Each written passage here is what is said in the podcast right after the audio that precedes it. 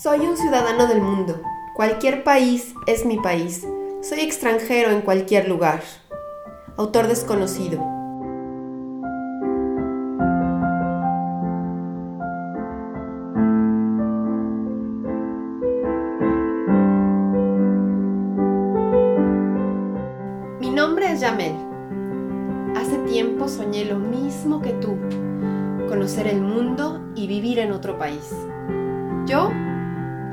Práctica.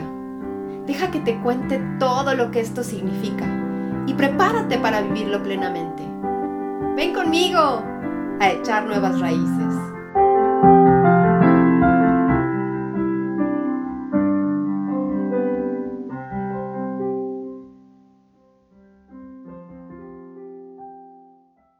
Estoy muy contenta de tenerte de nuevo conmigo en esta Semana Santa.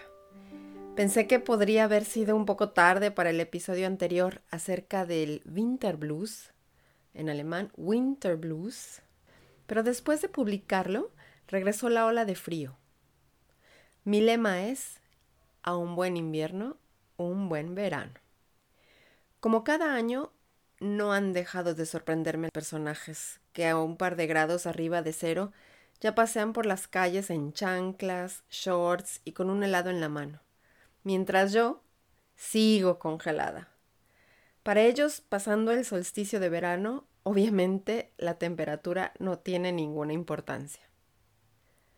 Hoy, además, feliz de que finalmente empiece a entrar la primavera, aunque aún tengamos fuertes vientos fríos y helados por las noches, y también de tenerte de nueva cuenta una entrevista. A mi invitado de hoy, Jorge, lo conozco desde que éramos niños. Después de una temporada de no convivir, por mi venida a Alemania, me contactó para decirme que venía a instalarse. El tenernos cerca y poder compartir nuestras vivencias y cambios aquí ha sido una experiencia de aprendizaje indescriptible. Él eligió un camino diferente a los anteriores que has escuchado, viniendo directamente a trabajar en Alemania. En los últimos años ha inventado aquí una nueva forma de vida que ha estado llena de logros y de nuevas experiencias. Son las seis y media de la mañana. Él en Baviera y yo aquí en Baden-Württemberg. Aún no clarea. Aunque sea así y a distancia, me alegra muchísimo platicar con él. Así como antes, cuando yo iba de regreso a casa después de mi jornada de trabajo. Reflexionar y poder compartirle su trayectoria aquí. A esta hora inicia normalmente su día para poder terminar temprano su trabajo y dedicar toda la tarde a su familia.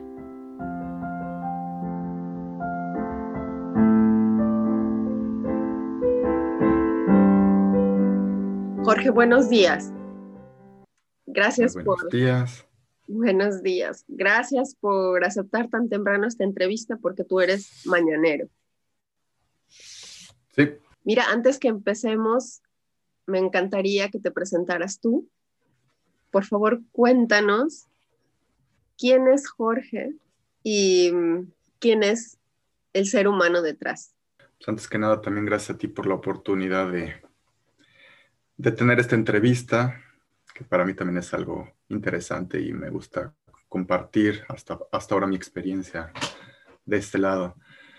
¿Quién es Jorge? Mira, Jorge es, el hijo menor de, una familia, de, somos cinco, bueno, mis papás, mis dos hermanas y yo. Yo tuve la suerte de, de tener una infancia linda. Yo vivo, soy de la ciudad de Puebla.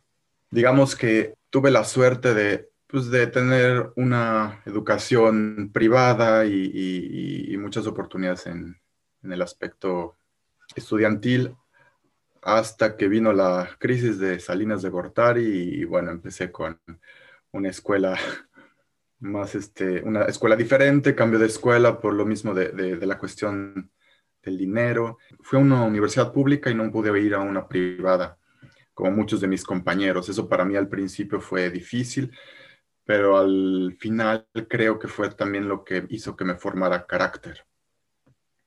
yo tuve que empezar a trabajar también desde muy joven, empecé en un Domino's Pizza hace muchos años. Y bueno, ¿qué no hice? Yo trabajé ayudando a una señora con seguros, trabajé en una gasolinera también de la universidad, entonces, para ayudarme un poco a solventar los estudios. Y todo eso creo que fue parte de lo que me hizo carácter para ser ahora quien soy. Yo después estudié en, en la Benemérita Universidad Autónoma de Puebla y estudié ingeniería industrial.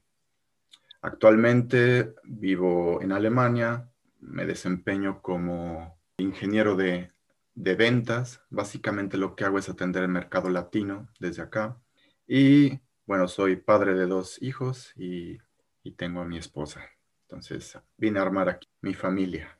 Bueno, aparte ahora me dedico también de manera como hobby a, hacer tráfico digital, lo cual es hacer publicidad también para otras empresas y negocios que necesitan más clientes. Entonces yo me encargo de atraerles más clientes mediante redes sociales. Me acuerdo muy bien de la situación que estás, que estás platicando. Yo también, a mí también me tocó vivir esa, esa crisis, a lo mejor un poquito antes. Bueno, creo que hubieron varias, una situación parecida. Fue una aventura muy interesante en México en ese entonces. Jorge, ¿qué fue lo que a ti te trajo a Alemania? Tú y yo nos conocemos de hace muchos años, entonces yo veía que tú estabas acá y yo decía, ah, yo quisiera también irme a Alemania y, siempre que, nos veíamos decías, es que hay muchísimas oportunidades en Alemania, todo el mundo busca ingenieros. Y me pasó lo que a muchos, yo fui a buscar en la AAD, por ejemplo, AAD, eh, para buscar tal vez alguna beca o en CONACYT y estuve investigando muchas cosas, pero hasta ahí se quedó. nunca fui quien dijera, ah, voy a, yo me quiero ir y me voy a poner a hacer muchas cosas para, para investigar y, y realmente que suceda e irme a Alemania.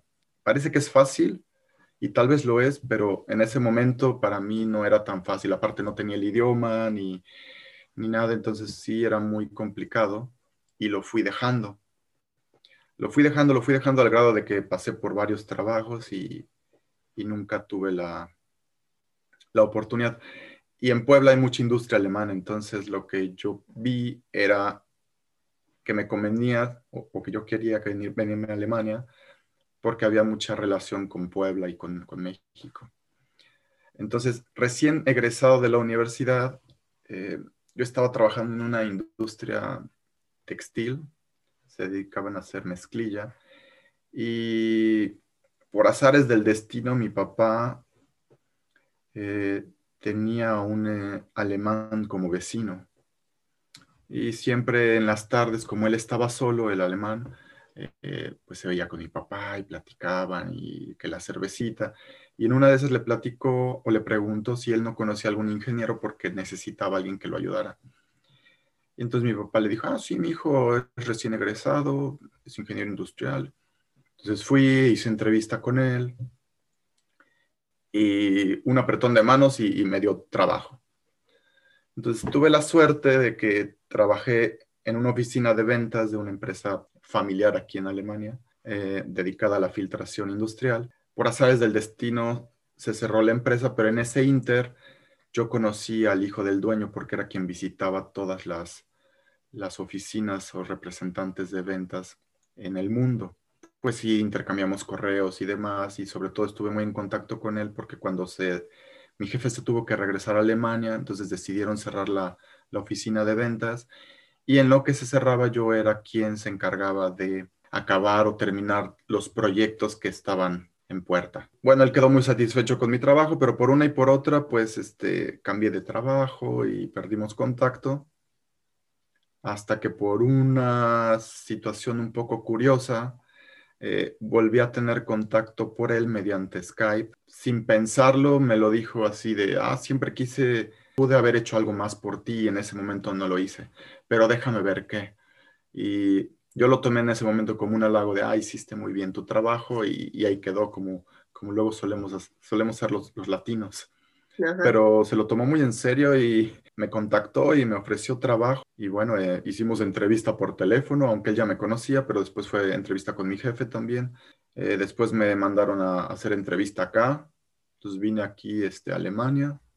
Ese mismo día firmé contrato, que yo no tenía ni idea de, lo que decía el contrato. Recuerdo que le saqué una foto y te lo mandé a ti por correo rápidamente para ver si me lo podías checar y, demás. Eh, firmé, por, aunque no entendía nada, y pues ya después de, unos tres meses que fue lo que es, en lo que saqué mi, mi permiso para venirme acá, eh, me vine y ya desde entonces aquí estoy. Entonces básicamente lo que me trajo a mí fue el trabajo. ¿Qué tan, qué tan fácil o difícil fue dejar tu país para venir a cumplir ese contrato que ya habías firmado sin, como dices, saber exactamente de qué se trataba o qué decía en el contrato, a qué te habías comprometido? Fue una situación curiosa para mí porque yo había sufrido una separación, entonces sentimentalmente yo estaba como, ya no quiero estar aquí en México, decía. Yo, si me ofrecen trabajo, me voy a donde sea, pero lo que no quería era estar ahí. Entonces, se vino muy bien porque coincidió con todo eso. Digamos, lo difícil fue qué hago con todo lo que ya este, hasta este momento eh, con tanto esfuerzo me he comprado y, y, demás. Entonces fue pues organizar, ver qué hacía con, con mis cosas, repartirlas, eh, porque yo sabía que no me, no me podía traer todo, era, era demasiado caro en ese entonces poder traerme, bueno, y sigue siendo, o sea, no es nada barato traerte un contenedor donde metas todas tus cosas. Y como no sabía a dónde iba a llegar, eh, pero si alguien me lo hubiera dicho antes, porque aquí los, pues, comprarte muebles de madera o muebles eh, buenos, pues también es muy caro. Entonces, si yo hubiera sabido que traerme mis cosas en un contenedor, que no iba a pagar nada de impuestos la primera vez porque era mudanza, lo hubiera hecho. Pero como no lo sabía, y dos mil euros de un contenedor se me, hacían mucho, se me hacía mucho dinero, entonces preferí eh, venirme con una maletota de 35 kilos donde pagué exceso de, peso. y, cuando llegué acá y vacié mi maleta fue así de, pero si no traigo nada. Si yo hubiera sabido antes, me hubiera traído las cosas, esa es una. Y bueno, lo, lo difícil fue organizar todo, tuve que sacar poderes notariales para que me ayudaran a hacer este, pagos o, cualquier cosa que se llegara a ofrecer. Entonces, fue como moverme muy rápido en tres meses para dejar todo arreglado. Pero ya estando acá, eh, no era tan bonito como parecía. Yo, yo, me vine para acá un 25 de febrero en el 2011. Pues en México ya empezaba como que el solecito y, el calorcito y, y, acá llegué con mi ropa de invierno, pero traía un chamarrón que parecía yo Michelin Michelin, súper forrado según yo, y cuando salí a la calle, su, muchísimo frío y mis zapatitos de, de, piel, se me metía el frío y pues no me servía de nada prácticamente. Yo con mi ropa de invierno de México, aquí era, pues no, no me servía de nada, porque aparte yo no tenía coche en ese entonces, como y en México sí, entonces fue como dejar todo y volver a empezar y me sirvió incluso también para mi, la situación sentimental, sentimental que yo tenía en ese entonces, para hacer una especie de espacio. Yo no puse tierra de por medio, yo puse un charco de por medio. todo el océano. sí. Entonces, sí fue difícil al principio, pero y seguimos, ¿no? Jorge, empezar de cero. ¿Qué fue lo que, lo que más te impactó y que más ha marcado tu vida hasta ahora? el hecho de que yo llegué a una ciudad pequeña, porque yo llegué a una ciudad donde hay 40 mil habitantes, en comparación con Puebla, que tiene más de 2 millones, llegué acá y fue como, oh, me sentía como, como en un pueblo y además como era invierno, pues la gente se cerraban todo temprano. Cuando yo salía del trabajo estaba todo cerrado. Y, y, los fines de semana, pues yo estaba acostumbrado a que en México, pues me levantaba un poquito más tarde, hacía unas cosas y me salía a comprar en la tarde. Y cuando yo hacía lo mismo acá, que salía a comprar a las 4 de la, de la tarde en sábado, ya no veía prácticamente a nadie.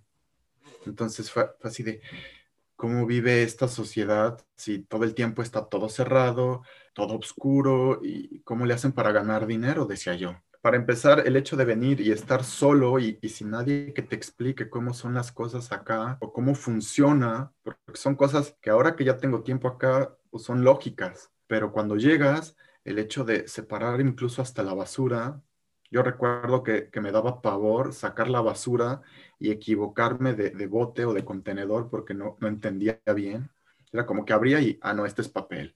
Abría y, ah, este tampoco es.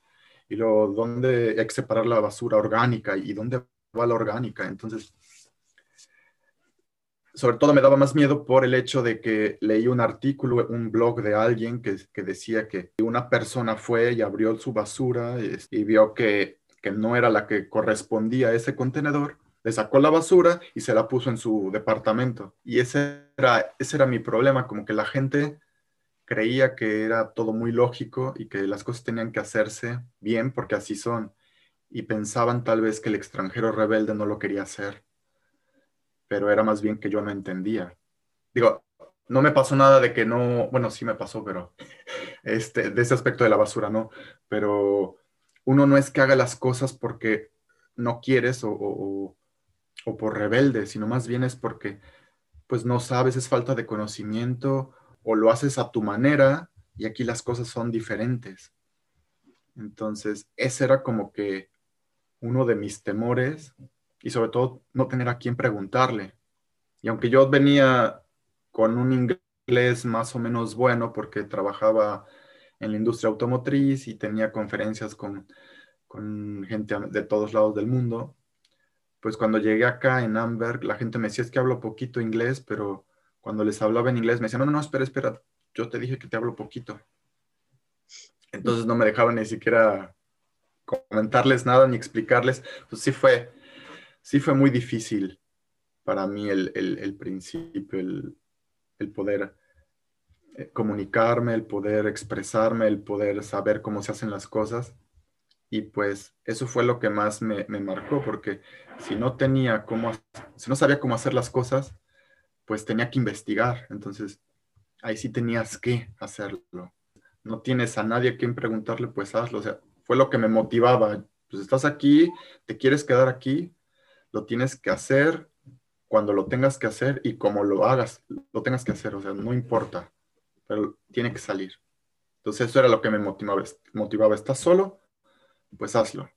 a veces sí te preguntaba a ti, pero estamos a tres horas de distancia. son más de 300 kilómetros, entonces era muy difícil estarle preguntando a alguien aquí. Sí, me acuerdo que cuando hablábamos o que nos llegamos a ver, era bien importante para ti ir a un lugar donde hubiera mucha gente nosotros, no quieres ir a la selva negra, no, no, llévenme a un lugar donde haya mucha, mucha gente. Y aquí el domingo y pum, todo cerrado. Y yo decía, qué hago? Sí. Mm, no, no veía algo que estuviera abierto, entonces yo decía, ¿por qué cierran los domingos? Es cuando la gente tiene tiempo. Hasta que después con el tiempo entiendes que pues, la gente también quiere descansar aunque sea un día. Y ya vas viendo que también hay cosas abiertas como un restaurancito, o sea, no es que todo cierre, cierre. Que parece. En principio y en este pueblo parece. Entonces, lo único que tenía aquí alrededor era bosque. Entonces, cuando te veía a ti y me decías, vamos a ver más bosque, yo decía, no, llévame, llévame a ver personas, por favor. Es que todo está cerrado. Yo, será, Jorge, pues sí, vives en un lugar pequeñito, pero restaurantes no hay. Lo que pasa es que en invierno cierran las puertas y ponen unas cortinas para que no entre el aire helado, ¿no? Cuando uno abre la puerta. Me imaginaba que te pasó lo que a mí, que pensaba que todo absolutamente estaba cerrado. Y si no sabes dónde están los restaurantes o cómo se ven los restaurantes, entonces, pues piensas... es un restaurante, pero como dices, estaba cerrada la puerta. Y yo así de, pero ¿por qué está cerrada la puerta? Y ya después cuando, como tú dices, pues es que cierran porque si no se mete el frío. Se mete el frío. Es algo que, que Puebla o en México, dices, mm, pues normalmente todo el tiempo está abierto, pero son condiciones de clima eh, que pues, no, son parecidas, son muy diferentes, entonces. Eh, Jorge, ¿y cómo es tu vida ahora? Me fui a un pueblo mucho más pequeño. Ahora vivo en una ciudad de 3.000 y fracción de habitantes o 4.000 habitantes. Ha cambiado mucho porque, bueno, me casé, eh, compramos una casa en la ciudad de donde es mi mujer, una, donde están sus papás, una ciudad más pequeñita. Pero a pesar de que vivo a como 10, 15 minutos de mi trabajo, pues todo es relativamente rápido. En, Puebla yo manejaba diario media hora de ida y media hora de regreso y eso sí me iba bien porque cuando había mucho tráfico, pues hasta una hora o más. Y eso no lo vivo acá. Aunque tengo que manejar, es súper rápido todo. Por lo mismo de que es una ciudad pequeña. Las, dos, voy a una ciudad a trabajar pequeña y vivo en una mucho más pequeña. Entonces, mi vida es más tranquila. Aprendí a disfrutar eso de ir a pasear en el bosque. Para mí pasear en México era irte al centro comercial. Y ahora disfruto el salir al bosque, escuchar al pájaro carpintero o ir con mis hijos y, pues los que están acá a un lado este, tienen sus, sus borregos o, hay unos ponis o, o, junto está la granja y vas a ver las vacas y pues los niños les encanta o no falta el que tiene aquí también unas, este, unas lamas. Entonces, este, sí, es, diferente. He aprendido a, convivir mucho más con la naturaleza, más de lo que lo hacía allá. Que allá me gustaba ir a, la Malinche o, a, bosques o... A pueblear, nos encantaba ir a pueblear. Y aquí he aprendido a hacer todo eso, que me gusta estar más en contacto con la naturaleza, que no necesitas ir a, a un supercentro comercial para, puedes caminar en las ciudades, te compras un helado o vas a un restaurancito chiquito.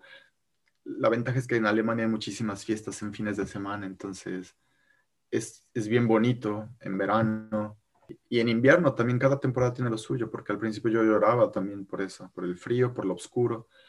Entonces, es irte, adaptando porque es, es, completamente diferente. No es tan bonito o tan fácil como, como mucha gente te lo pinta el venirte acá, eh, el que se viene es porque tiene que saber o, se va a dar cuenta que es muy diferente, la cultura es diferente, pero no solo es la cultura y la comida.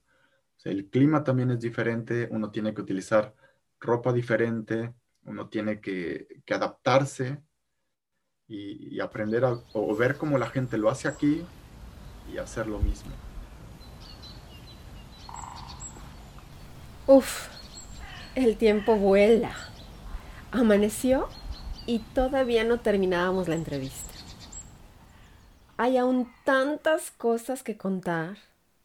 Nuestra conversación fue obviamente más larga, así que quédate con nosotros, porque más adelante Jorge cuenta cómo ha sido su vida profesional como ingeniero en Alemania. Hasta pronto.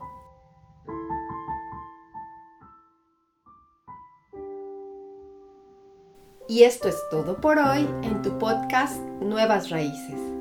Espéralo por lo menos una vez al mes. Este podcast está disponible en todas las plataformas conocidas y bien surtidas. Suscríbete pronto y no te pierdas ninguno de sus episodios. También lo encuentras en la página de internet www.crossborder, sustituye cross por una X, leadership